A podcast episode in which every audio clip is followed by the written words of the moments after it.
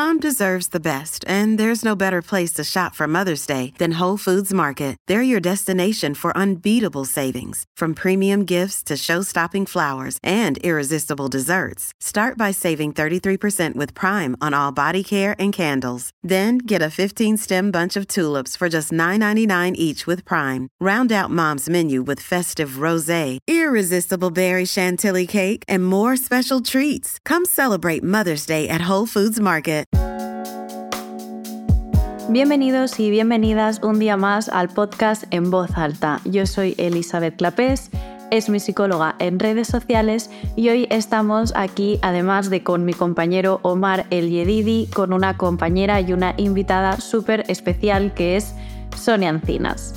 Sonia Encinas es sexóloga y autora de los libros Feminidad Salvaje, El niño que quería dar abrazos y sexo afectivo. Hola Sonia, encantada, muchas gracias por estar aquí. Hola, un placer, un placer acompañarte en este ratito. Vamos a estar hablando de sexo, de deseo sexual, de parejas de larga duración y también vamos a hablar un poquito de la sexualidad cuando de por medio está también la paternidad y maternidad porque esta cambia, ¿verdad? Así es, vamos a hablar de todo eso. Perfecto, pues va a ser más formato entrevista, yo también voy a intervenir un poquito, pero sobre todo aquí venimos a escuchar a Sonia. En Instagram es Sonia Encinas, ¿verdad? Sí. Así tal cual, arroba Sonia Encinas por si la queréis seguir, y los libros son los que he mencionado al principio. Vamos a empezar con la pregunta de ¿por qué damos tanta importancia al sexo, Sonia? Bueno, es una pregunta que me gusta mucho porque creo realmente que el sexo es importante. Ya no es que le demos, no es que se lo demos o no, en realidad el sexo forma parte de una, es una esfera de nuestra vida igual que lo son otras, como puede ser el espacio para nosotras, el espacio familiar, el espacio laboral, el ocio, es decir, el sexo forma parte, la sexualidad de hecho forma parte de nuestra vida desde que nacemos hasta que morimos. Entonces, cómo la vivamos va a influir de una manera completa en toda nuestra vida, de la misma manera que si yo en mi espacio laboral Em, pues no sé, estoy viviendo un conflicto, esto va a influir en otras parcelas también. Entonces, el sexo importa porque forma parte de nuestra vida a lo largo de la misma, aunque va a ir cambiando, eh, sus características cambian según en la etapa vital en la que estemos, pero en cualquier caso siempre está ahí. Tanto si tenemos prácticas sexuales como si no, el sexo forma parte de nuestra vida. Por eso es importante que ya que está, que esté desde el bienestar. Y esa es en ese es en parte nuestro trabajo, ¿no? Desde la sexología.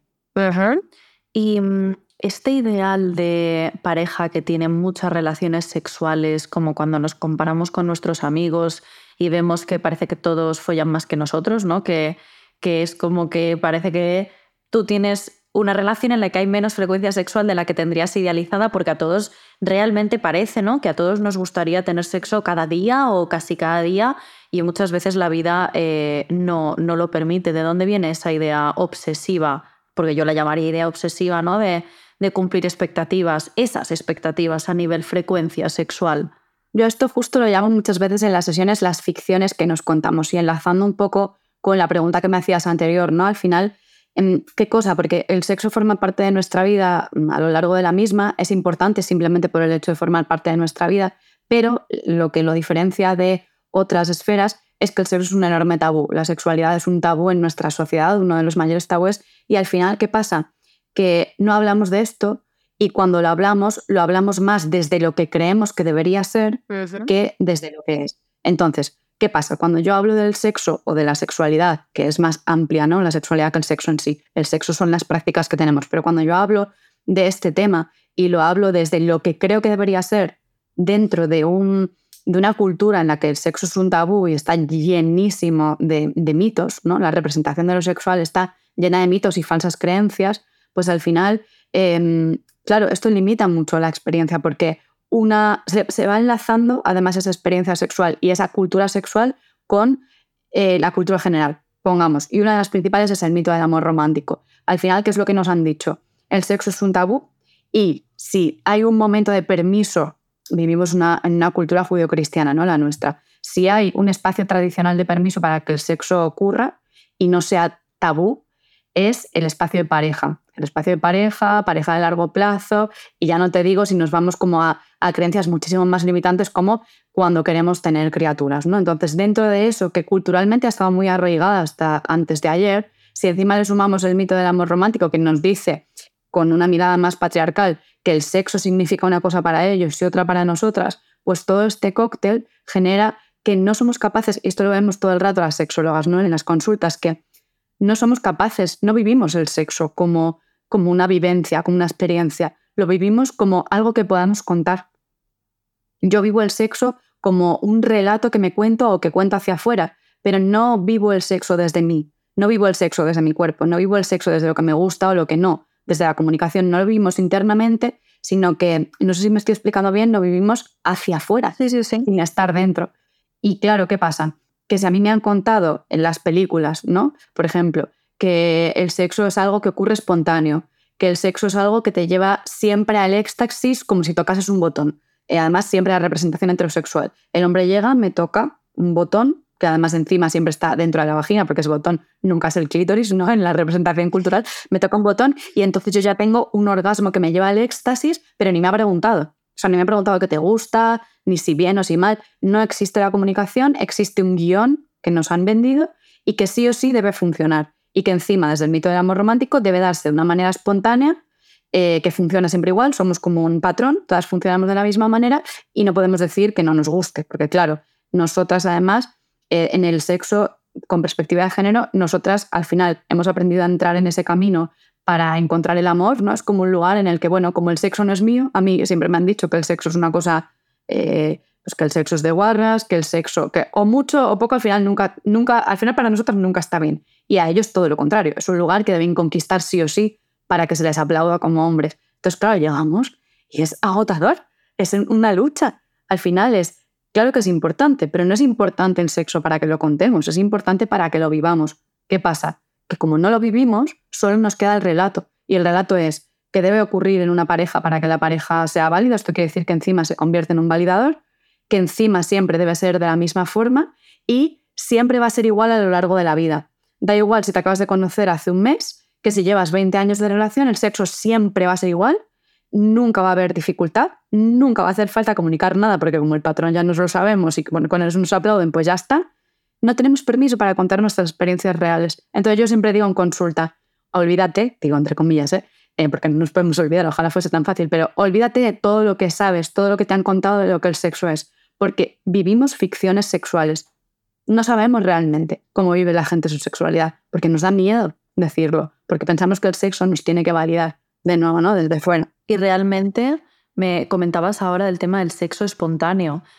¿Qué mito hay acerca de el sexo tiene que surgir, tiene que ser espontáneo? ¿Y qué, a qué nos lleva esto? Pues es curioso este mito y es realmente eh, uno de los más limitantes, sobre todo en las parejas ¿no? de largo plazo, porque es, curioso y además que no caja porque siempre pongo la, o sea, como la analogía, ¿no? De imagínate que tú vas a, te preparas, ¿no? Estás en pareja para que las cosas funcionen, para que podamos mantener un poco esa química, esa magia, eso que nos mantiene el vínculo romántico activo. Esto es un trabajo en realidad, ¿no? No es como un trabajo de esfuerzo que me, debe, que me lleva al sudor y lágrimas, todo lo contrario, es un trabajo que es gustoso, pero yo le pongo esfuerzo, energía, le pongo ganas, ¿no? Cuando yo pienso en currarme algo especial, una cita con mi pareja, ¿no? Y pienso, venga, pues el viernes voy a hacer una cena. Claro, ¿yo qué hago? Yo pienso, ¿qué voy a hacer de cenar? Primero. O sea, primero pienso en el viernes. Entonces yo ya digo, el viernes tengo una cita. Luego digo, vale, si le voy a preparar una cena, tengo que pensar qué voy a cocinar. Imagínate que hay que hacer, eh, yo qué sé, un asado, una pizza, me da lo mismo. Y entonces digo, vale, ¿qué ingredientes tengo que comprar? Entonces algún día de la semana voy a tener que ir a hacer la compra. Por tanto, ya he pensado una fecha, sé, sé lo que quiero cocinar, he preparado una lista de la compra, voy a ir a hacer la, compra, el viernes lo voy a cocinar y eso hace que cuando llegue el momento mi pareja me diga, hombre, pues es que si has tenido que pensarlo desde el lunes, hacer la compra, no sé qué, pues es que ya no lo quiero.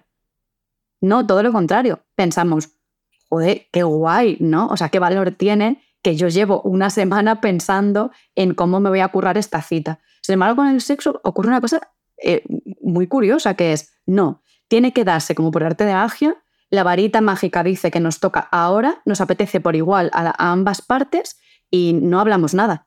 Porque si nos queremos, esto tiene que pasar así. Bueno, pues esto es, es totalmente irreal y tremendamente limitante. El sexo, el espacio sexual, es un espacio que también nos tenemos que currar, pero no nos tenemos que currar que digo muchas veces, no es un botón. Yo, cuando hablo de, del erotismo, ¿no? del crecimiento erótico, no es que tú vayas a ponerte mm, tu mejor sonrisa o mm, vayas a decir una cosa bonita porque quieres como resultado, en plan, A me lleva a B, mm, directamente tener sexo ahora o esta noche. No, esto no funciona así. Es, hay que verlo más como un cultivo. Yo cultivo, cultivo, cultivo y puntualmente esto me lleva a un lugar, me lleva a una práctica sexual. Pero lo que no puede ser es que no disfrutemos del cultivo, el cultivo se convierte en una exigencia, en un rollo, en un tal, porque en realidad yo lo que quiero directamente es el resultado. Pues claro, así no funciona, pero no funciona de ninguna manera. Entonces necesitamos poder romper con este mito y saber que em, el sexo no, no debe ni siquiera, no es no debe estar ni el anhelo de que sea espontáneo. Puede pasar que alguna vez digas, jo, me apetece, lo buscas y lo encuentras, pero que no pasa nada tampoco porque planeemos espacios de encuentro, que no quiere decir, ojo, que aquí está la siguiente parte, como encima la mirada del sexo es coitocentrista, más no poder, que parece que cuando dices esto la gente piensa que has quedado a las 8 para, tener un, eh, para el sexo con penetración. Y es como, no. Pero si has podido quedar el viernes por la tarde para tener un rato en el que estemos a solas, podamos charlar, nos acariciemos y veamos a, dónde nos lleva, como un paseo, ¿no? Vamos a dar un paseo. ¿A dónde nos lleva? Bueno, pues yo qué sé, pues ya veremos. ¿Que hay una práctica sexual? Genial. ¿Que no? Bueno, pues ya está. Que está la otra, que luego lo llevo, ¿no? Al mito también de la escasez, que nos lleva a la espontaneidad, ¿no? Que es como, si hoy no pasa, como siempre vamos con miedo con el tema sexual, si hoy no pasa, esto significa que ya no me gusta, que ya no hay deseo, que ya no... y yo digo, en paralelo otra vez, y si ha pasado todo esto, imagínate que te ha preparado la cena, tal, y yo te he puesto un plato así de grande y tú eh, mm, tienes hambre, pues y te comes un cuarto del plato. Ya piensas, madre mía, ya nunca más me va a cocinar, porque claro, como no me he comido esto con lo que le ha costado, es que a ver si ya no me va a querer porque no me coma el plato. Pues suena un poco a, broma en este campo, ¿no? Pues en el sexo nos debería pasar un poco igual. A este tipo de relato de, jo, si no tengo sexo ahora, lo voy a llevar al extremo, ¿eh? Me va a dejar de querer, o es que algo no funciona, o es que ya no tengo deseo, o es que ya no me como la pizza entera y pienso, ya nunca más voy a tener hambre. No, no tengo ganas de tener sexo esta noche y pienso, ya es que ya no tengo deseo, nunca más voy a querer tener sexo con esta persona. No, no funciona así. Entonces necesitamos romper todos esos mitos. El de la espontaneidad es uno, ¿no? De los más claros. Pero es que nos acompañan tantísimos más que al final llegamos a, a la cama como metáfora, llegamos a la cama eh, con una mochila que es imposible con disfrutar. Estrés, mm. con estrés, yo he tenido parejas con, bueno, que venían a consulta con motivo de consulta de deseo sexual hipoactivo, o sea, poquito deseo sexual o, que, o lo, que ellos entienden como un poco deseo sexual, porque esto también es como un mundo y me comentaban que el de los dos que tenía como menos deseo era el que más ansiedad tenía a la hora de ir a la cama, que cuando llegaba la hora de ir a la cama, como si la cama estuviera asociada cama, noche, sexo, es decir, como si tuviera que ir junto, ¿no? Él, eh, y me contaban eso, que, es que evitaban ir juntos a la cama, uno se quedaba en el sofá para evitar el encuentro en la cama, como si tuviese que propiciar el hecho de ser de noche y acostarse con tener sexo. Claro, para mí esto es una de las cosas, bueno, en realidad yo creo que bastante en general desde el punto de vista de la sexología, es uno de los grandes temas que nos encontramos, el tema de la supuesta falta de deseo, porque fíjate que de una manera como que el diagnóstico oficial es deseo sexual hipoactivo, pero por ejemplo desde la corriente de donde yo vengo, ¿no? desde Sexpol, se habla de, mm, deseo sexual inhibido, ¿no? ¿Qué quiere decir? No es que no esté, no es que esté apagado, es que directamente qué estás haciendo para poder. Es que muchas veces está, está oculto por mucho contexto que hay que revisar. Y luego eh, con esto también hay otra cosa fundamental que es una de las cosas que más más trabajo, es romper la creencia de que quien tiene menos deseo tiene un problema. Ya. Que, es, que esto es... Em, esto es muy importante porque de verdad llegan a consulta muchísimas personas, muchísimas parejas, sobre todo parejas heterosexuales, pero no solo, ¿eh? Que piensan, que, o sea, que vienen como la persona que tiene menos deseo, que muy generalmente, pero cada vez ocurre más al contrario, es la mujer, tiene un problema porque tiene menos ganas. Más al contrario, y sí, totalmente. Claro. Entonces, ¿qué pasa? Que y esto empieza a transformarse, es muy interesante además visto con, perspectiva de género, pero bueno, esto nos llevaría para mucho. La cuestión es que eh, a quien realmente le está generando más malestar, esa, esa falta o menos sexo del que querría tener, es a la parte que tiene más ganas. La otra parte realmente lo que le genera malestar no es el sexo en sí. Estoy hablo, hablo de generalidades. Sí, sí, lo que le genera malestar es la presión que siente y la frustración que siente por, no cumplir, cumplir las expectativas que la otra parte tiene de esto, ¿no? Entonces, claro, aquí hay un trabajo que a mí me parece fascinante, es muy bonito de hacer, de deconstruir también la mirada que tenemos de lo sexual. Claro que hay una parte que va a tener que soltar expectativas y ese trabajo a veces es de por vida, ¿eh? porque yo digo que Claro, es que no nos podemos quitar la cultura de un plumazo, ni en una terapia, ni tres años, ni cuatro. Al final, lo que nos han insertado ahí en el chip durante años y años y años hasta que llegamos a la edad adulta y practicamos sexo, esto no se quita en un, en un camino y ya está. Vamos a tener que ser muy conscientes durante toda nuestra vida, digo muchas veces, si queremos seguir teniendo una vida sexual plena. Fíjate que ya no voy a decir ni activa, porque activa nos lleva a mirada cuantitativa, que es otra de las cosas que yo intento erradicar, ¿no? Pero una vida sexual plena toda nuestra vida porque la podemos tener. Claro, pero se puede tener una relación, una relación de pareja plena durante toda la vida con una frecuencia sexual, lo que es concebido a nivel social, baja. Es decir, parejas, por ejemplo, que tienen sexo pocas veces al año.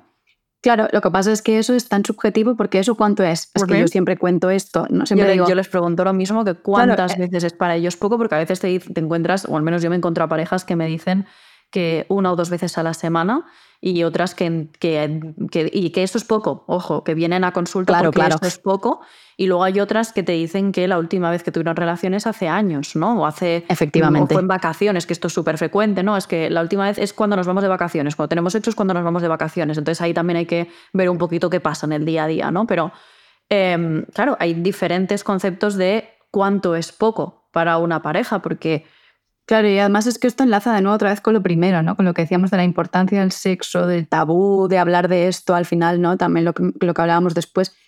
Es que realmente mucho o poco, de verdad que no es una medida estándar, no lo es. A mí no dejas nunca de sorprenderme cuando de repente alguien me dice que es poco sexo una o dos veces a la semana en comparación con quien piensa que poco sexo es una vez cada seis meses. Claro. Entonces, claro, es que es así, esto es lo que vemos, es la vivencia real que hay ahí fuera. Hay gente que tiene sexo semanalmente, hay gente que tiene sexo mensualmente, gente que tiene sexo anualmente. Hay una parte que sí que es cierto que cambia mucho eh, por la edad y el tiempo de la relación. Las expectativas que tenemos, ¿eh? me refiero. No, no hay tampoco un patrón, no siempre es así, pero es verdad que generalmente tiene que ver con eso. ¿Cuánto tiempo llevas de relación? ¿Cuántos años eh, tienen la, las, las personas que forman parte de la relación? Y ahí va cambiando también la expectativa, porque al final la sexualidad es dinámica cambia a lo largo de la vida y además no, no cambia en línea recta. Es posible que tú tengas con 30 años eh, un tipo de sexo y de repente con 40 otro y luego llegas a los 50 hasta el momento de plenitud y parece como si tuvieses 20. Te quiero decir,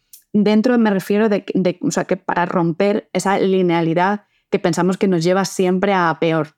Que no es cierto, ¿eh? Para Porque nada. también depende de etapas de la vida. También Etapas depende de la por vida qué momento estés pasando. Y de lo que cultivas tú. Es decir, a nivel, a nivel pareja, hay épocas en las que la pareja pues, está en auge, ¿no? digamos, porque están pasando un buen momento y hay épocas en las que estás en una situación complicada, ya sea por trabajo, a nivel familiar, lo que sea, y obviamente eso afecta a la sexualidad, pero como afecta a otras áreas de tu vida y no necesariamente significa que la pareja vaya, vaya mal. De hecho, ha habido algo que has dicho, que has dicho antes que, me ha llamado la atención y me ha parecido bonito y es o sea, yo lo llevo a mi terreno, ¿no? O sea, cuando tú lo has mencionado, yo, yo me he hecho mi película y es que tú has dicho que, que, bueno, que cuando alguien te hace la cena, tú valoras el hecho de que lo haya planeado. Yo ahí he pensado, jope, eh, nuestra pareja quizá tiene detalles con nosotras o con nosotros.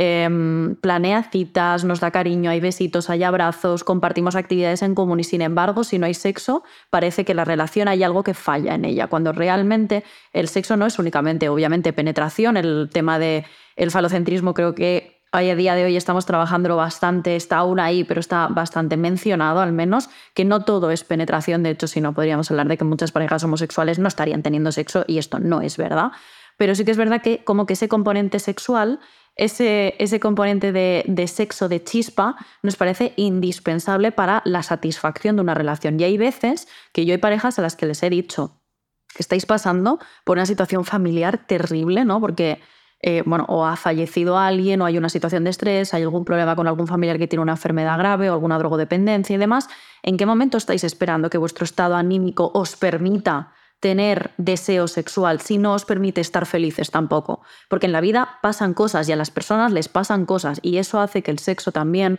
en épocas cambie o sea inexistente, porque per perfectamente podría ser inexistente. Hay parejas que me dicen es que ni nos hemos tocado ni nos hemos besado en meses porque, bueno, no han estado bien por cosas personales, por cosas muy graves, ¿no?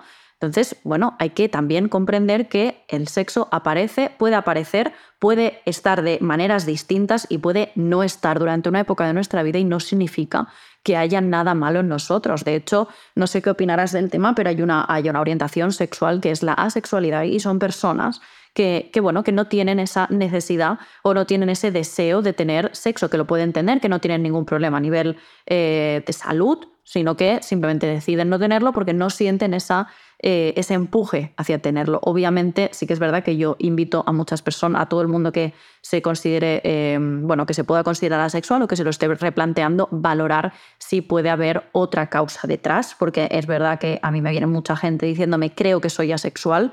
No, no es que seas asexual, esta es una relación de maltrato, esto lo he visto muchísimo, esta es una relación que no te hace feliz o la relación hay que trabajarla, pero no significa que seas asexual, pero es verdad que no podemos negar la existencia de que, bueno, hay personas que, que se, bueno, no decir se etiquetan, pero sí se, se, sienten cómodas con esta, con esta etiqueta, les representa y de hecho esto no les genera ningún malestar y está bien. Claro, para mí esa, esa parte es muy importante, ¿no? Es verdad que hay gente que llega a consulta pensando, eh, pocas, ¿no? Pero en realidad sí que hay gente que llega a consulta pensando a ver si lo que me pasa es que soy asexual, ¿no? Cuando en realidad la sexualidad es una orientación, o sea que al final es algo que no necesitas venir a una consulta para que nadie te lo diga, de alguna manera eso está ahí y bueno, eso lo dejaríamos aparte. Pero sí que es verdad que algo que a mí también me llama la atención es que ahí, claro, arrastramos una enorme exigencia en el espacio de pareja, porque al final, y en, este, en este caso hablando de lo sexual, aunque ocupa a todo, ¿no? Pero al final, si nos damos cuenta, una persona, por ejemplo, que no está en, en una relación, también, o sea, esa dinámica existe. Es decir, hay veces que te apetece tener sexo, a lo mejor lo tienes o no. Si, si, quieres que sea compartido, puede que lo tengas o puede que no, y no pasa nada. Es decir, que no siempre vas a ligar en el momento que quieres, con quien quieres y justo con alguien que te guste, y es así. Y luego hay momentos en los que, yo qué sé, tienes estrés o no te apetece salir, estás triste, mm, pasas de tener conversaciones con tal, y de repente pasas semanas que tampoco tienes sexo. Es decir, que hay una parte que parece como como es muy cultural, ¿eh? porque luego en la práctica claro que no es así, pero hay muy cultural esta parte de en pareja, eh, con el tiempo, las cosas van a peor en el sentido de la frecuencia sexual, ¿no? Como que el sexo va a ir a peor y la única alternativa es estar eh, en vida soltera, ¿no? Porque al final es cuando más sexo puedes tener. Esta creencia es un absurdo tremendo, porque cuando una está sola, tiene ritmos sexuales también. Veces que le apetece más, veces menos, veces que te apetece y no lo vas a tener si quieres que sea compartido, porque no solo depende de ti, y veces que, porque no te apetece y fin, y ya está, ¿no? Pues ¿por qué esa misma mirada no nos la podemos llevar a un espacio compartido? Porque parece que en el momento en el que hay un vínculo romántico, cuando hay una relación, el tema sexual o mi ritmo sexual va a cambiar sí o sí. Pues no, a veces me apetecerá, a veces no. Para mí hay una clave que pregunto siempre, que al principio parece obvia, pero realmente no lo es tanto, ¿no? Que es, ¿tu pareja te gusta? Tú cuando ves a tu pareja te gusta. Y si, ves a tu pareja, ¿qué cosas destacarías? Si tú te tienes que centrar en qué cosas te, te ponen de tu pareja, ¿cuáles destacarías? Vale, pues cuando eso está, la frecuencia en realidad es una cosa que podemos hablar, comunicar, trabajar y que va a cambiar y va a ser dinámica. Y da igual que ahora estemos pasando en un momento pues de menos frecuencia, porque imagínate, ¿no? Que estamos hablando de un posparto o de una de la crianza o de un problema laboral o de un, como hablaremos luego, ¿no? Del tema de maternidad-paternidad. Y luego de repente cambia la dinámica en la que estamos o de repente me han echado el trabajo y ahora estoy en un trabajo en el que estoy muchísimo más feliz y también me cambian las ganas, la libido por la vida que digo muchas veces, ¿no? Entonces, mm, tenemos que dejar también un poco como de arrastrar esa creencia también otra vez limitante de que en la pareja las cosas deberían ser de una determinada manera y que además encima siempre en lo sexual es decadente. No. Pero también cierto que llegamos pensando que es que no hay que hacer nada. Ya está, yo ya me he trabajado a mi vínculo romántico, una vez que ya hemos dicho ahora somos pareja, pues entonces ya no hay nada más que hacer porque el amor lo hace todo. Bueno, pues no, porque esto no funciona así. Si piensas que esto es así, mal asunto. En relación, siempre, tanto lo que tiene que ver con la relación como lo que tiene que ver con lo sexual, vamos a tener que estar trabajando siempre siempre vamos a tener que cultivar, siempre vamos a tener que cuidar, siempre vamos a tener que hablar. Y esto va a influir en todas nuestras facetas de la relación y en el sexo también. ¿Y cómo recomendarías o cómo podrías ah, abordar el tema este que he leído en ti de hacer erótico lo cotidiano, ¿no? ¿Cómo, ¿Cómo entraríamos en ese concepto a nivel pareja? Hay muchas maneras y en consulta siempre lo vemos de una manera más personalizada, ¿no? Porque también depende mucho de la educación sexual de cada persona y de la apertura o las ganas que tenga para hacer según qué. Pero al final, em, algo que además rescato también, que antes se me ha olvidado responderte con, con esta parte de, hacer erótico lo cotidiano, es que partiendo de la base de que mi pareja me guste, ¿no? Que decía antes, a partir de ahí, hay un enorme, enorme, es la mayoría, ¿eh? del trabajo que hay que hacer para que ese deseo esté, para que esa chispa esté, que es propio. Es decir, no depende tanto, aunque sí, ¿eh? ¿no? Mi pareja hará cosas o yo haré cosas para conquistar a mi pareja. Hay una parte que es eso. Pero sobre todo, mi disponibilidad me la voy a generar yo. Porque no es lo mismo que yo lleve mis gafas eróticas por el mundo, ¿no? que yo ponga mi filtro y diga, jo, qué guapa es la gente, igual aquí, o que me fije en la gente, o que tenga fantasías, o que vea una serie y que diga, guau, qué excitante, o que de repente, yo qué sé, que active. Hacer erótico lo cotidiano también va mucho de conectar con los cinco sentidos, ¿no? Qué cosas huelen tan bien, tan bien, tan bien, que es que mi cuerpo ya excitarse de lo bien que huele, ¿no? Como de algo, o por ejemplo, los sabores. Es conectar con el placer de una manera cotidiana y subirle el volumen, a eso me refiero. Pero luego, fuera de eso, es importante saber que mi disponibilidad sobre todo me la voy a trabajar yo. Yo. Si mi pareja me gusta, sobre todo esa disponibilidad me la voy a trabajar yo. Y luego mi pareja, pues hombre, también va a tener que hacer y yo voy a tener que ese trabajo un poco de conquista, ¿no? Que cuando, pues que, no me olvide de mirarte, que no me olvide de tocarte, que no me olvide de decirte que me gustas mucho y que lo que veo me gusta o que te echo de menos, que echo de menos tu cuerpo y que a lo mejor ahora me pillas en un momento en el que estoy agotada y me quiero ir a dormir, pero oye, que sepas, no hay gestos Claro. Eso no lo podemos dejar de hacer porque llevemos 12 años o 15 o 20. de hecho, vemos que sucede muchísimo. Claro. Sucede muchísimo el tema de no le voy a dar un beso para no propiciar una relación sexual. Entonces el otro también muchas veces se siente rechazado hasta el punto de, joder, es que ni me besa. Pero luego ves lo que hay detrás y lo que hay detrás es un miedo a que el otro se sienta rechazado, por lo tanto yo no hago nada que pueda propiciar algo sexual, porque como no me apetece, no quiero ni siquiera darle un beso para que no malinterprete y demás.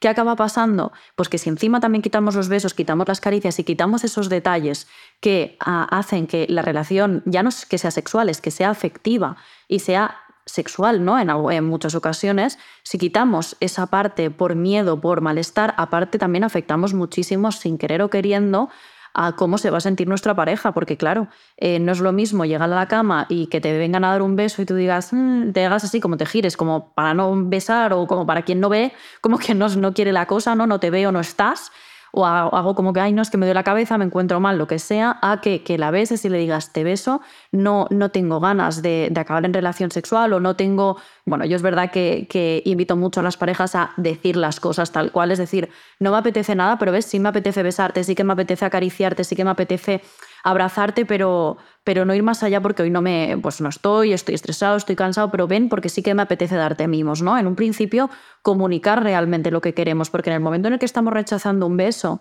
lo estamos rechazando porque va a continuar en sexo y no porque realmente queramos rechazar ese, ese beso. Y a veces es un rechazo muy inconsciente, o sea que al final es como que llega un punto en el que nos hemos habituado tanto a vivir bloqueando, o sea, es decir, a, cerrar ese, esa posibilidad ¿no? de encuentro, que llega un punto en el que ya ni te lo planteas, directamente es que no te apetece besar. Entonces es una especie de efecto bola de nieve que se genera, porque además es un bucle. Cuanto menos lo hago, menos me va a apetecer, menos mm, disponibilidad voy a tener, menos deseo voy a tener. Es todo lo contrario. Al final, cuanto más cultivo mi deseo y más em, lo cumplo, más juego con ello, más va a estar. Pero cuanto más me olvido, pues menos lo trabajo, efecto bola de nieve, pues menos nos vamos a encontrar. Entonces es importante Primero también saber yo, a mí me gusta mucho mirarle, ponerle un poco una mirada compasiva porque nuestra, si hablamos ya de generación adulta, ¿no? Bastante, con, con mucha amplitud de edad, es cierto que tenemos una cultura sexual ya interiorizada.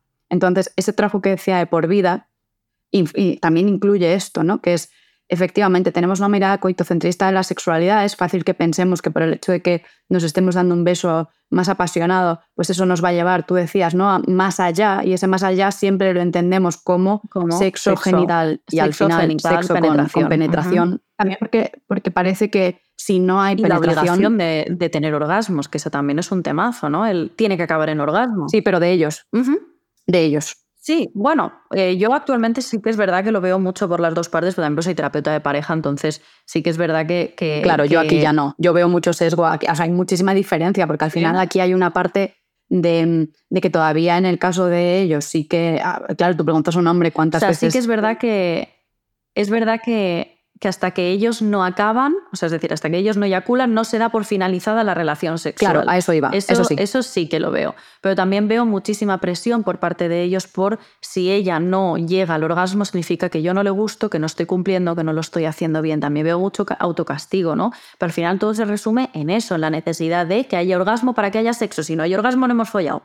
Claro, aquí dos cosas. Esta es una, ¿no? Pero eh, por eso decía que es importante lo de ellos, porque claro, cuando esa presión existe, en plan, yo además como hombre, ¿no? Porque esto ocurre en el espacio heterosexual, yo además como hombre tengo que conseguir que tú tengas un orgasmo, porque eso quiere decir que yo valgo como hombre, porque a mí también me han enseñado que esa es mi función. Y esa es mentira. Es decir, hay que desactivar también esa idea, no tu función no es que yo tenga un orgasmo. Tu función es mm, colaborar, tu función es que busquemos el placer, tu función es preguntar, cuando estamos en el sexo compartido, pero no, tú no vienes con el manual aprendido, esto es así, ¿no? Y este es otro gran trabajo que hay que hacer. Para que se me van mezclando muchas cosas, ¿no? Que decía que una era esta parte, ¿no? Como de, de, la exigencia de, que tiene que haber un orgasmo, de que el coito, de que el sexo con penetración tenemos esa cosa de linealidad, ¿no? De que el sexo, el beso nos va a llevar a algo más allá, es como último la penetración, pero bueno, por lo menos el sexo genital y claro, que haya orgasmo, especialmente de ellos, porque en el caso de ellas,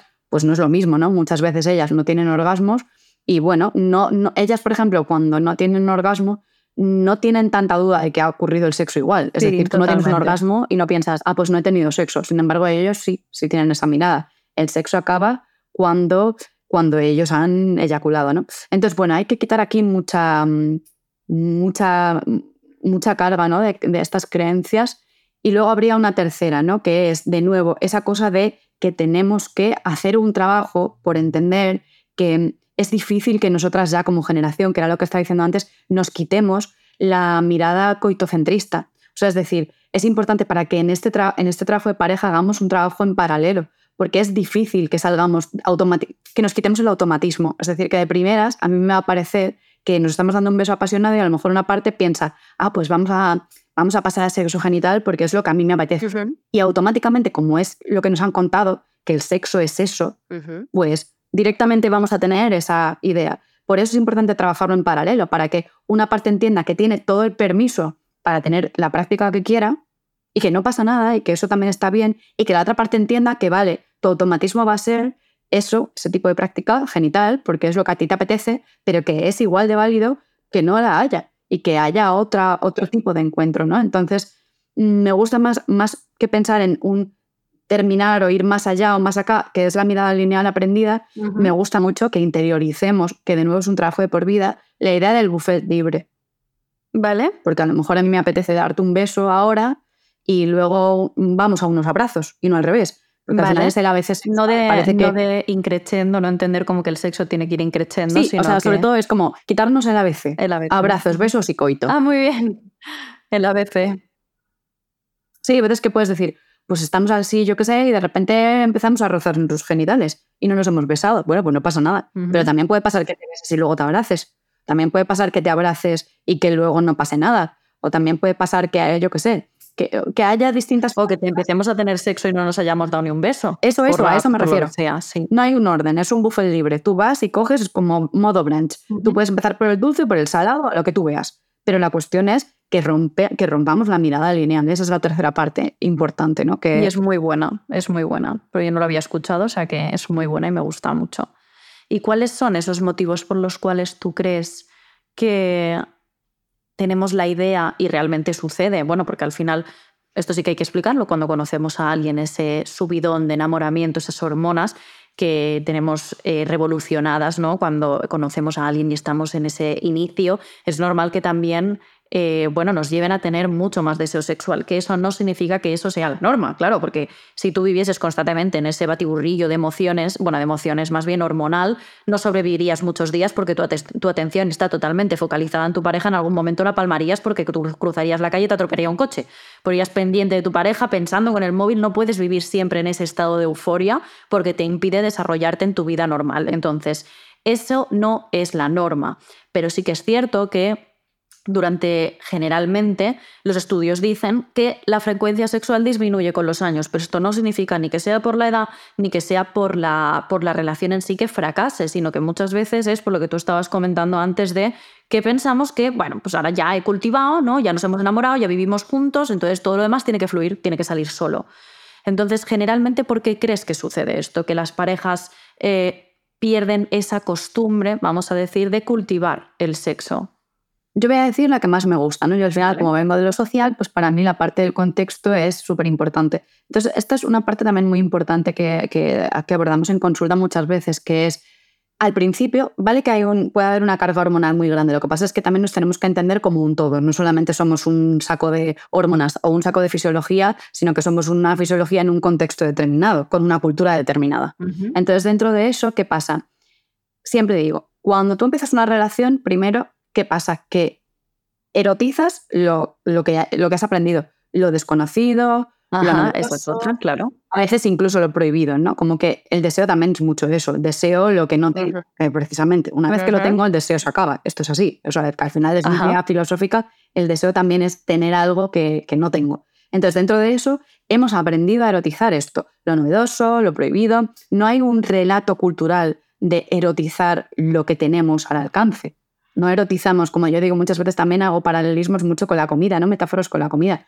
A mí me encanta la tortilla francesa o me encanta el huevo, ¿no? Y lo como semanalmente varias veces a la semana, me encanta. Pero si tú me dices, Sonia, dime una fantasía culinaria, yo no te voy a decir el huevo. A lo mejor te voy a decir un sushi que lo como una vez cada dos meses, pero el huevo lo estoy comiendo todo el rato. Esto es como cuando te vas a otro país que te das cuenta de lo bien que comes en el tuyo, porque al final son tus costumbres y ahí es cuando empiezas a valorar que dices, ostras, es que allí se come muy bien, ya, pero fíjate como cuando estabas en España y vas a restaurantes pues mexicano, indio, chino y era él, lo que tú dices, el sushi, pues me parecía el top del top ya, pero si tú te vas allí echarás de menos lo que no tienes porque es verdad que idealizamos, eh, bueno, la frase esta de no sabes lo que tienes hasta que lo, hasta que lo pierdes o hasta que se lo ves a otra persona, que esto también es verdad, es cierto que parece que a lo que nos acostumbramos dejamos de valorarlo. Y pasa también cuando alguien desgraciadamente fallece, ¿no? Que, ostras, tendría que haberle dicho, tendría que, y realmente lo has tenido toda la vida, pero no lo has hecho hasta que lo has perdido o hasta que no lo claro, tienes. esto es un enfoque, ¿no? Al final también quiero recuperar la parte de, la fantasía que decía yo, ¿no? Que al final es, sí, tú en tu cotidiano tienes cosas de las que disfrutas, están, pero no le das el mismo valor que a lo que comes eh, puntualmente. Pero también esto es curioso, ¿eh? es muy cultural, porque al final es, no debería tener en mi cabeza un valor más grande el huevo que lo como habitualmente, mm. por todas las propiedades que tiene, que el sushi que lo como de vez en cuando, pero así funciona también en el sexo, ¿no? Entonces, ¿qué pasa? Que cuando yo conozco a una persona de primeras, es lo novedoso, lo desconocido, es mi sushi, pues ahí, ¿qué pasa? Que yo fantaseo, se convierte en un recurso de anhelo porque los humanos somos así, estamos ahí como deseando. Entonces, al final, todo el trabajo que yo hago, aquí viene la clave ¿no? de, la, de la idea que quería compartir. Yo pongo muchísimo trabajo en pensar lo que haré a esa persona, lo que me gusta de esa persona, lo que me va a hacer, cómo va a pasar. Estoy fantaseando a tope en mi cabeza eróticamente todas las cosas que voy a querer hacer. Al final, en estos momentos son etapas en las que generalmente también nos masturbamos mucho, porque estamos todo el rato pensando en esa persona, lo que haremos y tal. Pero luego llega el momento del encuentro, ese primer encuentro que estás ahí, que llevas, yo que sé, días, mm, semanas, lo que sea, y no cumple la expectativa, no, no está alineado con la fantasía que tú tenías, porque somos humanas. En mi fantasía va a funcionar todo como a mí me apetece y como a mí me gusta y el otro no tiene ni idea de cómo soy. Pero luego es que tengo que encajar eso con otra persona y somos humanas, no somos robots. Entonces, aquí va. Todo ese esfuerzo, toda esa energía erótica que yo estoy poniendo, la estoy poniendo yo. Yo estoy jugando, yo, a lo mejor estamos interactuando, pero yo me estoy creando mi movida. Y eso es lo que hace que yo llegue con la libido a tope, porque yo estoy a tope aquí. Entonces, de la misma manera, podríamos hacerlo en el espacio compartido en parejas de largo plazo, pero no lo hacemos. Entonces, no solamente es que porque sí lo novedoso haga que mi libido se dispare, es que lo novedoso me lleva a mí a, a poner una cantidad de energía que cuando luego llevo 20 años no estoy utilizando. Yo no le dedico tanto tiempo a pensar en esto como le dedico cuando acabo de conocer a alguien. Por tanto, esa parte que decía, la disponibilidad al final hay una parte que me la genero yo. Eso es lo que tenemos que, saber, ¿no? Entonces, eh, esto lo podemos trabajar, que es la parte buena. Claro que de primeras lo que hemos aprendido automático es que, vale, lo desconocido a mí me genera un nivel de libido brutal, tal, y luego con el tiempo se va apaciguando, y menos mal, porque es lo que decías tú, no podemos vivir no es adaptar, o sea, nos podríamos adaptar a la vida dedicándole 24 horas. De hecho, al principio tú puedes estar con una persona y no dormir. dices, vale, pues me he pasado una noche de sexo, tal cual. Pero eso, ¿cuánto tiempo, ¿Cuánto lo vas a aguantar? Que no. Claro. Porque, claro, el sexo no es una necesidad primaria, pero dormir sí. Entonces, bueno, pues eso puntualmente puede pasar, pero ¿por qué hemos Mm, ¿por qué creemos que esa etapa es mejor que cuando tú ya llevas X años y la confianza que tienes con alguien, la apertura para hablar de las cosas, te lleva a un nivel de profundidad, te lleva a un nivel de conexión sexual que puede ser muchísimo más grande que todo eso, ¿no? El, saber, conocer un cuerpo, que siempre hay que, siempre puede estar en transformación, pero en cualquier caso la confianza, la confianza es un recurso erótico brutal, muy importante pero no la tenemos interiorizada porque nos han contado otro relato, el de las pelis, el de nos conocemos, el empotramiento del momento de en unos pocos minutos me han tocado el botón y he llegado al éxtasis. Pues eso, eso es una ficción, esto no pasa en la realidad. Y mm, entrando en tema infidelidad, que también sucede muchísimo y probablemente lo has visto, parejas que después pues vienen a terapia por recuperarse de una, de una infidelidad. ¿Crees que la infidelidad es el resultado de una monogamia no deseada, pero forzada socialmente? Es decir, el, no está, el ser humano no es monógamo por naturaleza, que esto es algo que hemos escuchado bastante. ¿O cuál es la perspectiva que tú tienes acerca de por qué sucede una infidelidad? Sé que no hay un motivo, sino que o sea, depende de cada relación. Pero eh, la mayoría de ocasiones, ¿por qué crees que suceden las infidelidades? De primeras, yo, no creo que ese sea el motivo, ¿no? No es una, una monogamia forzada, porque en cualquier caso, para mí, entiendo y abordo la infidelidad como una deslealtad, ¿no? Que es como la. la... Hemos roto un pacto, de alguna manera. ¿Qué pasa aquí? Muchas veces, ¿cuál es el problema? Que los pactos se dan por hecho en las relaciones. Por suerte, cada vez menos, aunque yo creo que también tengo un cierto sesgo, ¿no? Porque al final trabajo con esto y sí o sí es una cosa que va a salir en una consulta. Pero es verdad que creo que la gente empieza a entender que podemos hablar de los pactos, ¿no? Y el hecho de que con sus Em, pros y contras, ¿no? El hecho de que se hable tanto ahora de no monogamias o tanto al menos desde el lugar desde donde yo estoy, da la oportunidad para plantearse cuanto menos este tipo de cuestiones. Pero para mí nunca es una justificación. Es decir, si una persona, porque es muy habitual, ¿eh?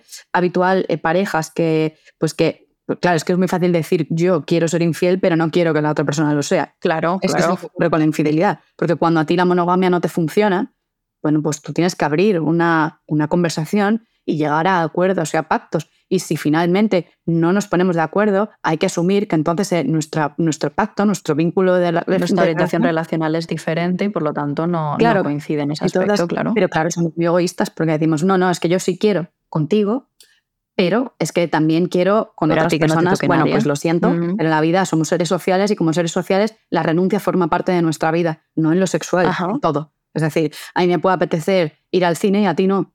A mí me puede apetecer eh, X planes y a ti otros vamos a tener que llevar, para, para, poder ser sociales, vamos a tener que dar, recibir, acordar, ser flexibles, esto es así, y en lo sexual también. Entonces yo digo que, mm, que lo, importante de primeras es que podamos hablar de nuestros pactos. Es verdad que hay una trampa, porque venimos de una cultura en la que esto no, no se hablaba, ¿no? Se daba por hecho que la pareja es monógama, pum. A día de hoy es interesante y cuando se llega a consulta, esto es una parte que tenemos que hacer, que es, vamos a verbalizar qué tipo de relación queremos. Claro, de primeras cuando yo pregunto, eh, vuestro vínculo es monógamo, estáis una pareja monógama, es como que de repente alguien puede pensar, vaya, hemos ido a dar con la sexóloga que nos va a plantear abrir la relación, esta cosa que deben haber visto en alguna serie o yo que sé qué. Pero nada tiene que ver con eso. Se trata de que podamos verbalizar el tipo de acuerdo que tenemos, que generalmente no lo hemos hablado, hemos dado por hecho. Ahora bien, el ser humano eh, es no monógamo por naturaleza. Mira, a mí estas cosas que no me sirven de nada realmente. A mí lo que me sirve es saber que somos seres racionales y que tú puedes decidir y adaptarte a los acuerdos a los que tú llegues. Y si en algún momento no te funciona, los puedes cambiar. Pero ¿de qué me sirve? ¿El ser humano es monógamo por naturaleza o no lo es? Pues mira, hay gente que decide, no es una cuestión de naturaleza, es una cuestión de elección, es una cuestión de que nos adaptamos a unos contextos, los contextos van cambiando, esto es la evolución, y eh, hay unas personas que van a querer una cosa y otras personas que van a querer otra y les va a funcionar. Entonces, vamos a hablar de esto, que no lo hemos hablado que generalmente todavía a día de hoy hay una influencia brutal de, la de los acuerdos monógamos, pues sí, toda la vida está hecha en monogamia, la vida está hecha para parejas, las casas están construidas para parejas de dos, vale, cierto, va a seguir, em, no quiero decir tampoco limitando, que en algún caso sí que es, pero bueno, condicionando ¿no? nuestra cultura. A partir de ahí, bueno, empezamos a ver que la gente sí tiene este, estas conversaciones Entonces la infidelidad para mí no es tanto una cuestión, tenemos a veces interiorizada esta cosa del deseo, ese es otro de los mitos del deseo, como algo que cuando ocurre es irrefrenable, especialmente el deseo masculino, ¿no? Como ocurre y ya no lo puedo parar, ya es que, es que mm, ya no sabía lo que hacía. No, el deseo aparece, de hecho, aparece muchas veces a lo largo de nuestra Y no solo con nuestra pareja. Y claro, no, no, por supuesto, el deseo aparece, es que el deseo no es una cosa que yo elijo, el deseo aparece igual que alguien, hablo con alguien mientras me pone un café y digo, joder, qué simpática es esta persona, de la misma manera me puede parecer, oye, qué atractiva es esta persona, y está bien, que esta es otra también a desmontar, porque es que van unidas, ¿eh? Cuando pensamos que el deseo en pareja solamente, o sea, cuando yo quiero a alguien, solo deseo a ese alguien, esta es otra de las trampas que nos lleva a esa, mirada hacia la infidelidad como algo que ocurrió porque el deseo es irracional. Si me siento atraída hacia otra persona es que no quiero a mi pareja, porque si no, no me pasaría. Claro, y este es el error. A la gente le da mucho miedo a veces pensar en que, en que, ah, que desear está bien. No solo es que esté bien, es que tú necesitas tener tu deseo propio. Y hay una parte en la que tú decides que tú llevas tu deseo hacia tu pareja en la práctica, pero lo que tú sientes, tu atracción, tú no decides hacia quién. Y está bien porque el hecho de que tengas esa apertura va a cultivar tu erótica y va a permitir que tu disponibilidad esté y va a permitir que tú luego, con toda esa mirada erótica que tú tienes, porque es tuya, no es de nadie más, tú decides llevártela hacia el espacio de, tu pareja. Pero claro, la mirada de, no, no, si deseo a otra persona, esto ya es infidelidad, o solo puedo desear a alguien. Estamos como tan, tan constreñidos que cuando de repente el deseo no lo puedo ocultar, primero me parece que es, una señal de que algo está pasando, cuando para nada tendría por qué ser, y luego la otra parte es, como es una señal, lo tengo que usar.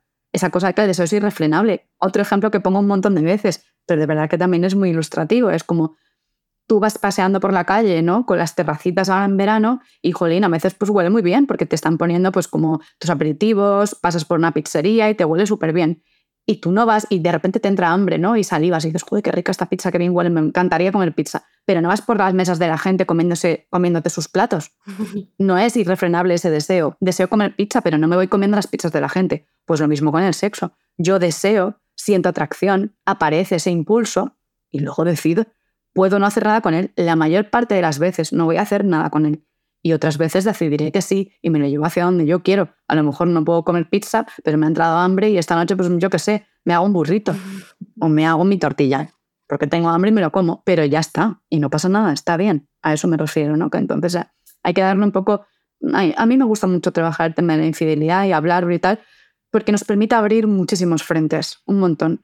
En cualquier caso, la infidelidad es una decisión quien toma la decisión también hay que saber que no es personal, porque muchas veces quien toma la decisión de ser infiel, la otra persona piensa que es por mí, es como que he hecho yo mal, qué tal, y es que muchas veces no va de ti, va de esa persona, y es esa persona la que tiene que eh, profundizar en qué me ha llevado a este comportamiento, todo esto, pero no es algo que hayas hecho tú, la otra persona a la que se le es infiel, no es algo que has hecho tú.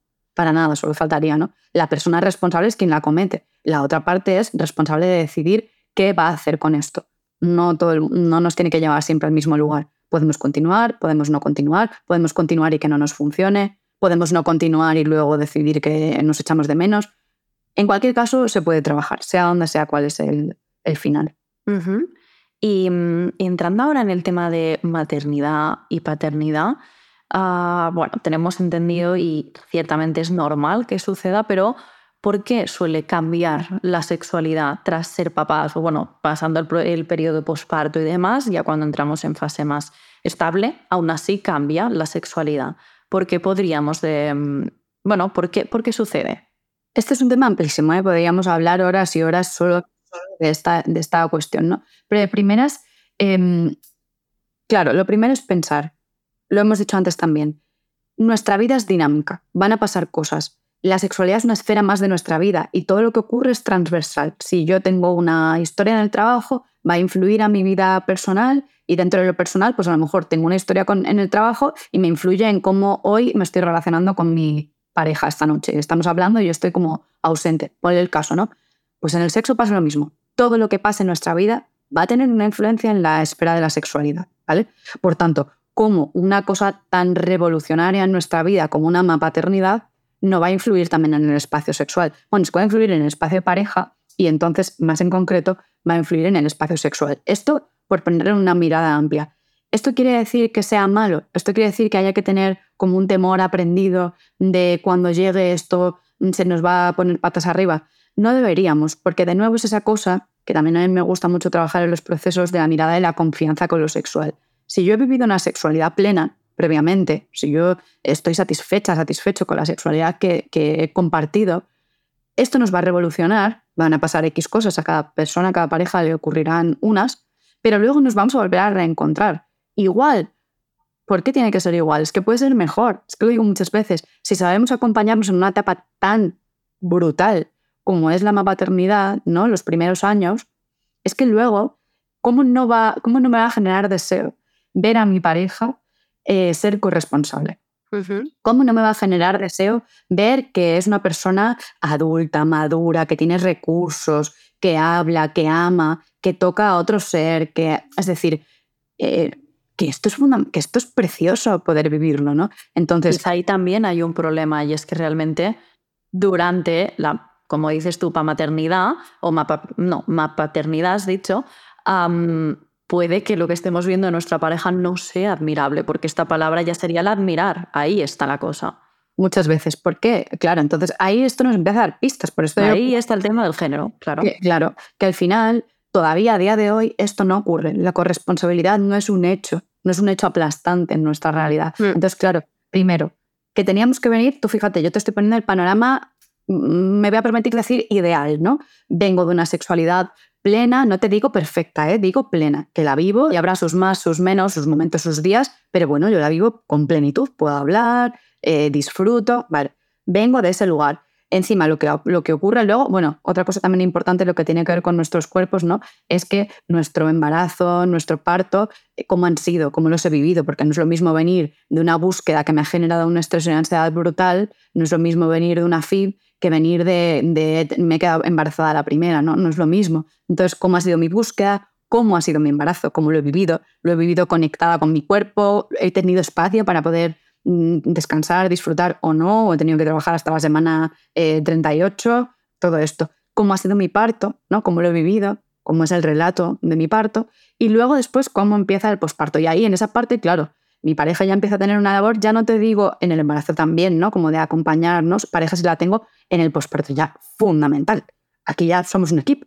El hecho de que mi cuerpo sea hogar no quiere decir que tú no tengas una función pues tú habrá otras muchísimas cosas que vas a poder hacer para poder cuidar ese, esa diada, ¿no? Mamá bebé. Entonces, dentro de eso, ¿qué pasa? Que aquí ya empezamos a ver cosas que flaquean, ¿no?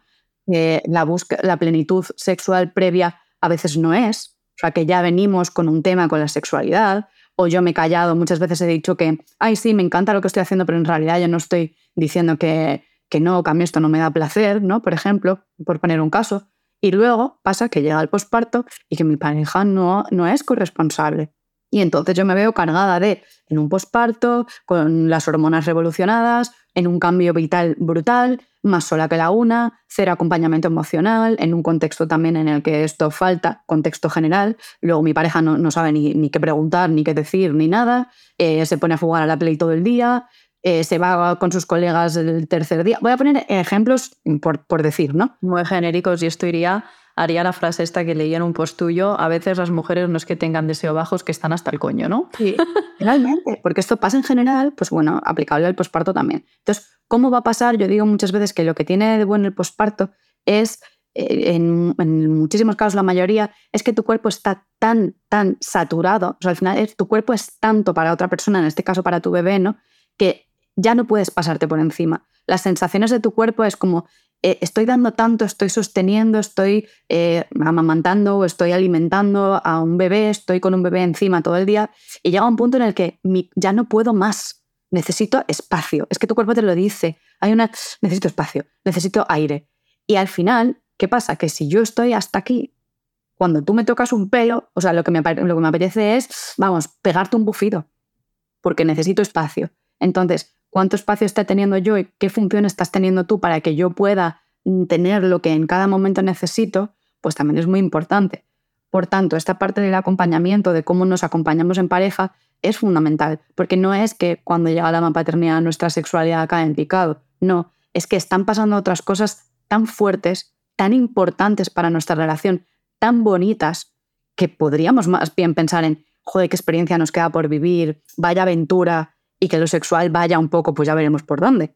Si sabemos pasar esta etapa, si nos acompañamos, si estamos presentes, nos vamos a encontrar, porque el posparto va a pasar, mi cuerpo va a volver a estar disponible, eh, para, primero para mí misma, ¿eh? porque ya queremos ver cuándo vamos a tener sexo compartido, cuando la matrona nos empieza a hablar de métodos anticonceptivos y nos da un Harry en el día 40, ya estamos pensando en cuánto tiempo me queda para tener sexo con mi pareja, cuando todavía no he tenido yo tiempo ni para, no sé, para hacer cosas que me den placer a mí. Ya no te digo, o para masturbarme yo, ¿no? Que muchas veces recupero antes la sexualidad compartida que la masturbación, cuando la masturbación sería una buena pista. Cuando a mí ya me apetezca masturbarme, pues yo ya voy recuperando poco a poco ese espacio. Pero no, de nuevo lo que decía al principio, vivimos la sexualidad desde la afuera, no desde la adentro, no desde qué me apetece a mí, qué me pone a mí, qué le pasa a mi cuerpo, qué necesita mi cuerpo, qué desea mi cuerpo. Lo vivo desde el qué tengo que hacer, ¿Cuántos días eran? ¿40 días? Absurdo. Eh, ¿cuántos, ¿Cuánto tardó mi prima en tener sexo con su pareja? Eh, ¿cuánto? Todas estas cosas. Es como, bueno, y, si nadie pudiese decir tu número y si directamente tú pudieses decir, ¿a ti te apetece? No. ¿Cuánto tiempo llevas de posparto? ¿Ocho meses? Pues ya está. Tranquila, no pasa nada. Si pudiésemos tener ese espacio, seguramente recuperaríamos la libido antes. Pero es muy difícil pensar día 40, contadora cero, eh, un tiempo X semanas sin tener sexo, qué presión, madre mía, ¿qué va a pensar él? Estará estresado y encima me pongo toda esa carga y en todo ese mejunje espero que aparezca mi líbido de manera natural. Pues, pues, pues sigue buscando, porque si no va a aparecer. El estrés es líbido. En efecto. Y mm, ya para finalizar, abriste un melón que me pareció súper interesante en Instagram y fue el cuando los hijos nos pillan teniendo relaciones sexuales o sea, cuando un niño pilla a sus papás teniendo relaciones. Y claro, aquí influye mucho el concepto de sexualidad que les hemos explicado, queriendo o sin querer, o también que a nivel social ellos han ido adquiriendo, como para que esa, esa situación en muchas ocasiones se transforme en algo traumático para el niño. Hablemos un poquito de esto porque me parece súper interesante y sí que es verdad que hay muchas opiniones contradictorias y es como para, eh, bueno, pues que cada uno pueda construir la suya, por supuesto, pero para ver un poquito todos los puntos de vista.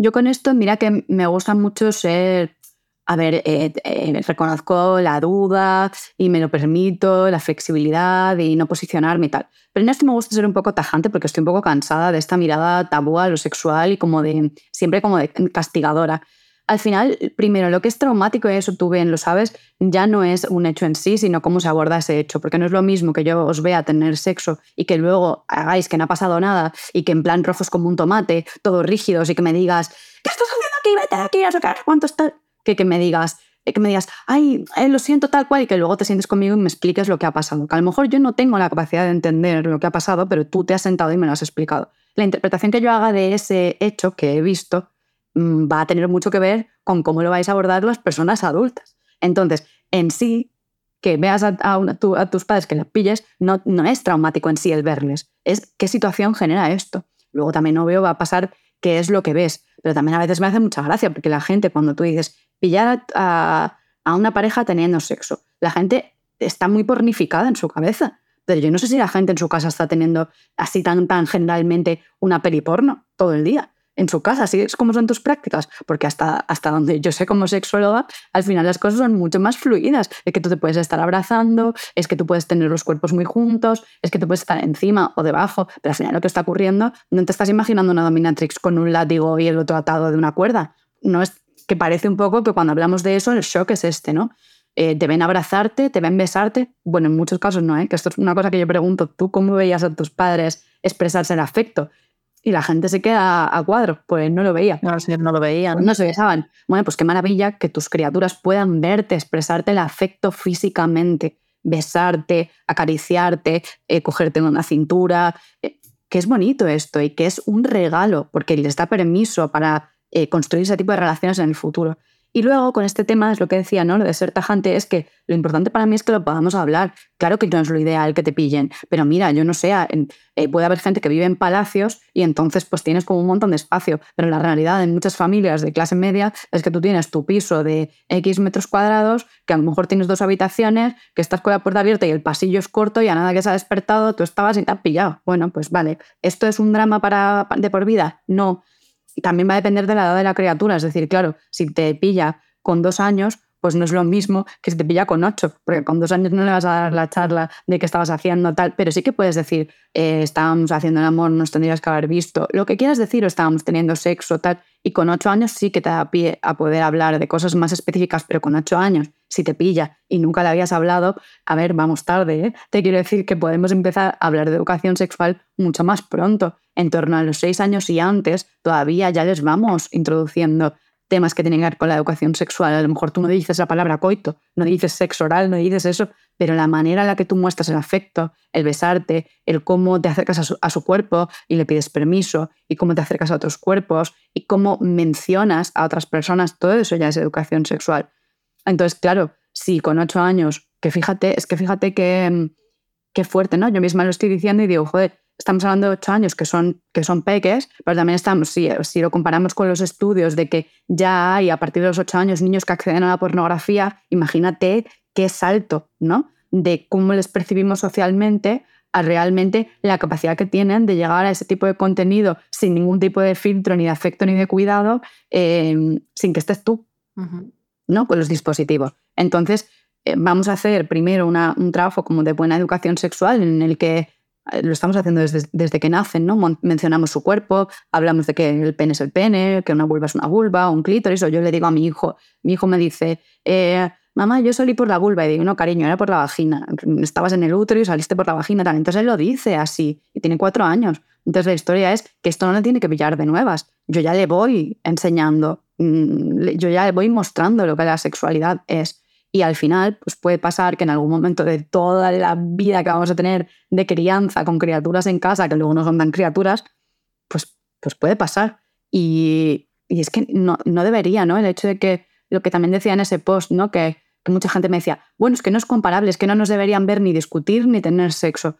Vale, ok, no deberían vernos discutir, pero yo te digo la realidad. La realidad es que en, muchísimas en muchísimas casas discutir es, una hábito, o sea, es un hábito, está y no nos parece socialmente tan escandaloso como el hecho de abrir el melón de que en muchísimas casas también te han pillado teniendo sexo. Es bastante habitual. Es bastante habitual porque compartimos, porque convivimos, ¿no? Y eso no nos lleva a tener conversaciones sobre esto, ¿no? Entonces, bueno, si nos da, lo otro no nos da miedo y esto sí, esto, lo sexual, eh, que está significando también para las adultas, que este es un tema, ¿no? Que en realidad no tiene tanto que ver con que ellos no tengan la capacidad de de afrontar, asumir, aceptar que te han pillado teniendo una práctica que ni saben lo que es o a lo mejor sí lo saben. No se trata de eso, se trata de nosotros como adultas, qué percepción tenemos de lo que estamos haciendo.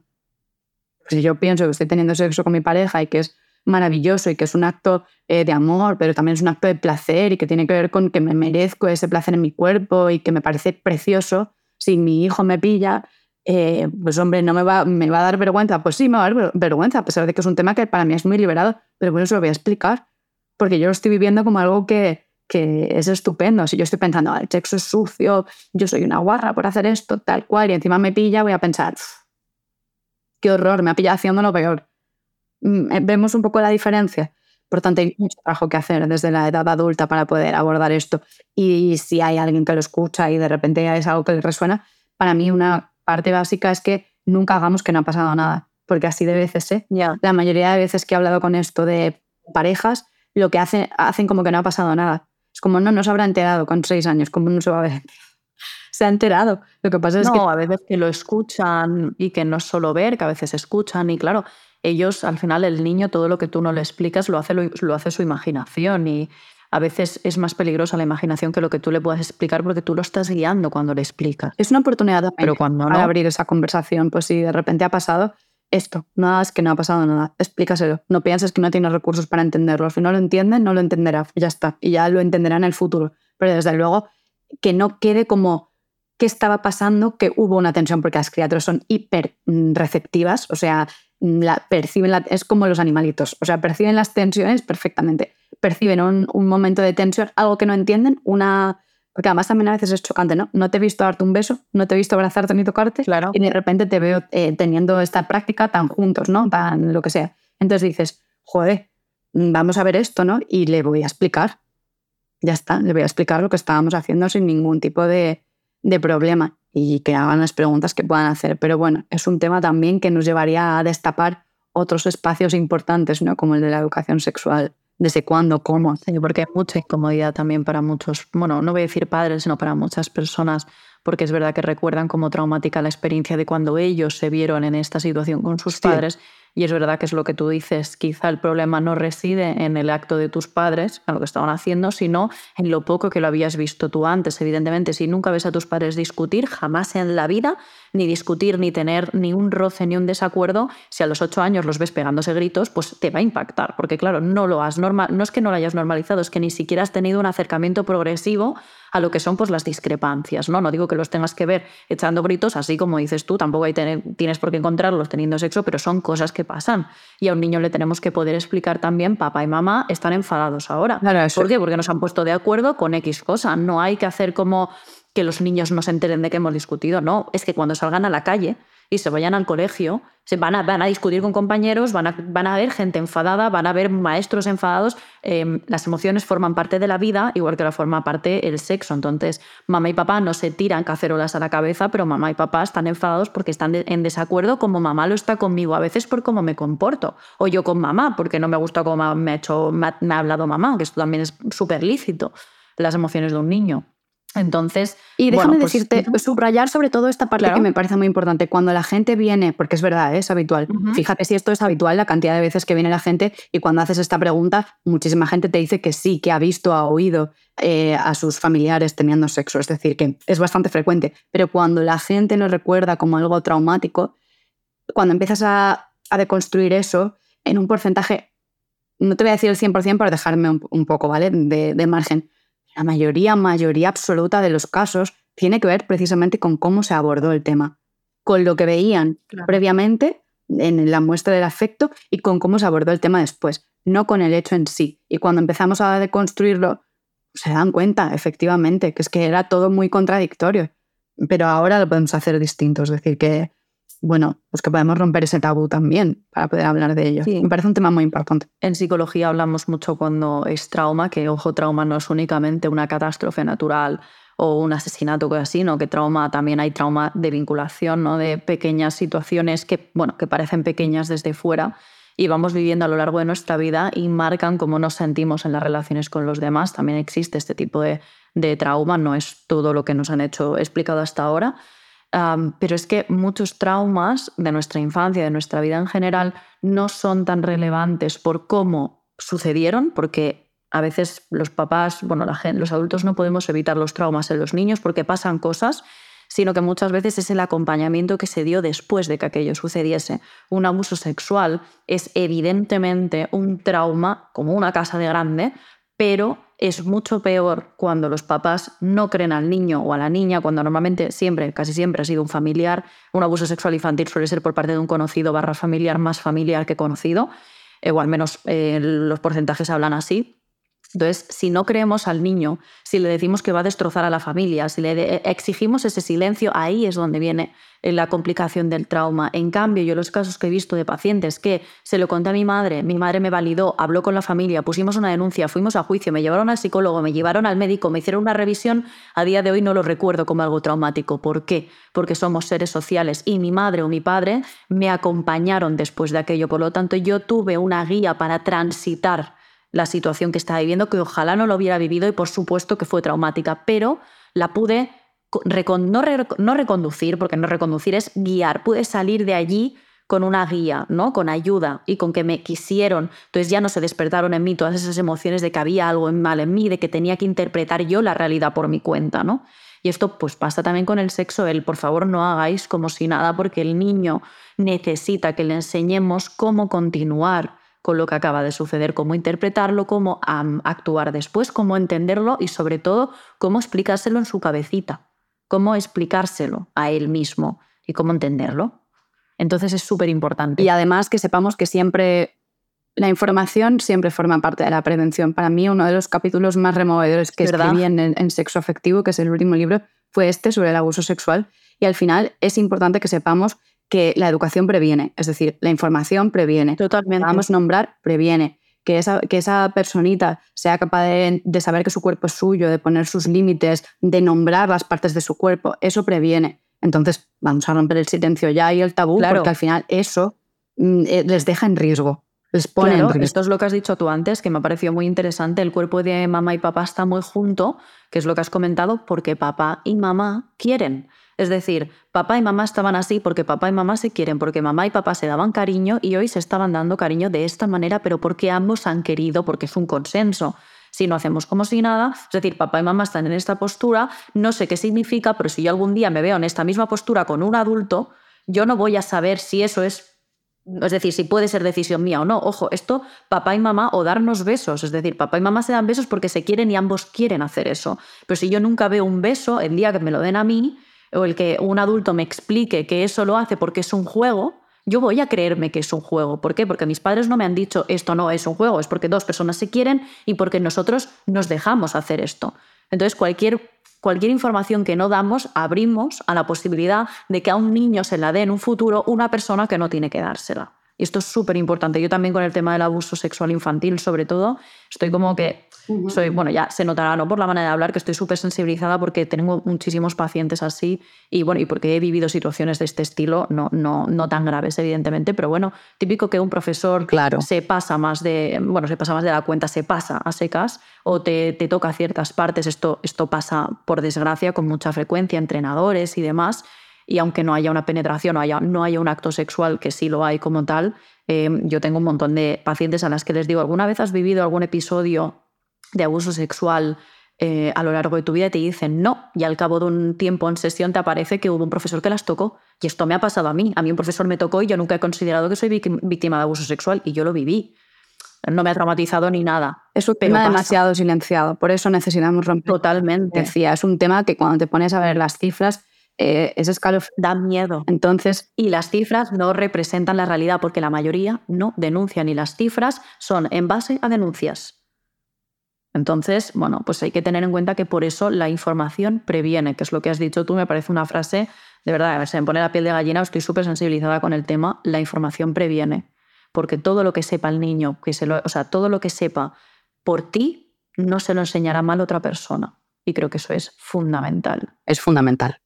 Así que me encanta acabar el podcast con este tema porque de verdad que tengo la piel erizada, es como súper, eh, es que es muy habitual y es una puta desgracia, eh, pero pasa tanto, tanto, tanto, que parece mentira.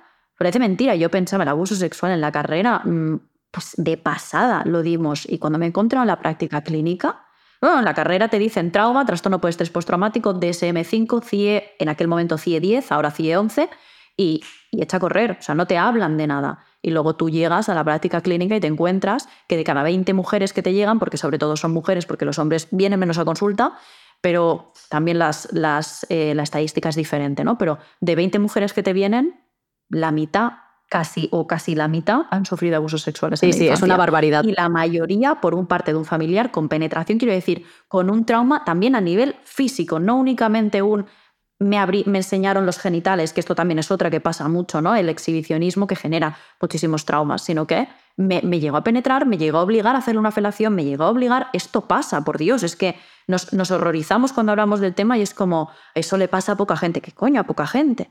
Pero si empezásemos a hablarlo, si empezásemos a hablarlo así, esa, o sea, esa respuesta que genera en el cuerpo, ¿no? Como de rechazo, ¿no? Porque, claro, normal es que es escalofriante. Es escalofriante. Nos permitiría toda esa energía llevarla a prevenir, que de eso se trata, ¿no? Y claro. También, ¿cuál es la manera de acompañarlo? Porque esa parte siempre tienes que creer a las personitas, siempre. Sí, porque un niño no te va a venir y te va a decir, el tío me ha tocado y ha jugado conmigo, que esto es muy típico, lo de jugar, que lo venden así, ¿no? Eh, claro, a veces es mucho más sutil, claro, ¿no? es jugar, yo he escuchado el jugar, he escuchado el es un secreto entre tú y yo, o sea, no hay secretos entre niños y adultos, quiero decir, esto es algo que también hay que explicar a los niños, esto no se lo cuentas a mamá, esto es algo de tú y yo, esto lo, hacen, lo hacemos porque somos, bueno, yo qué sé, he escuchado de todo, ¿no?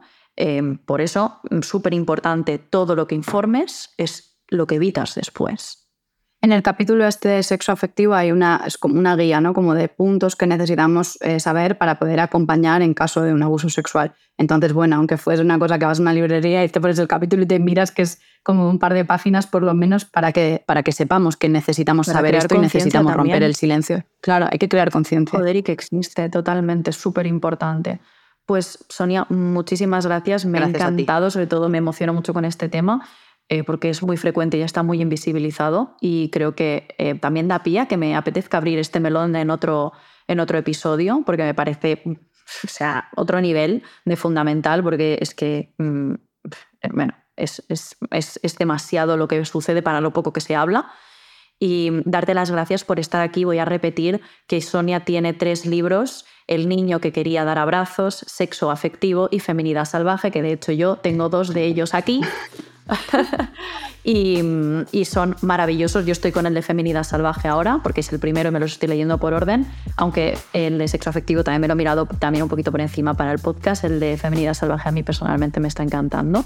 Así que os recomiendo muchísimo también sus redes sociales para quienes no tengáis acceso a los libros porque seáis de otros países o porque no podáis permitiros el tema de comprar un libro, pues tenéis sus redes sociales que están llenas de información súper valiosa, que además eh, Sonia se alarga muchísimo explicando que no son posts vacíos, sino que todos tienen generalmente un copy en el que se explica muy bien eh, bueno, el contenido del post, que no, no es contenido vacío con una frase y punto sino que hay mucha chicha que sacar de sus redes sociales. Así que Sonia Encinas, muchísimas gracias por estar aquí, primera invitada del podcast. Gracias a ti. Y ha sido un placer, inmenso placer. Te mando un abrazo muy fuerte.